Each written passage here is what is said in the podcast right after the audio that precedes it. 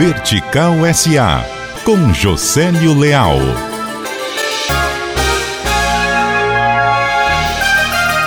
A Latam vai anunciar mesmo que seria algo como o Hub aqui em Fortaleza. O anúncio, que estava previsto para o dia 25 de abril, foi adiado. E o motivo foi evitar o constrangimento de fazer o anúncio antes do início do Hub da Gol e da Air France KLM. Houve uma costura diplomática, digamos assim, por parte do governo do estado.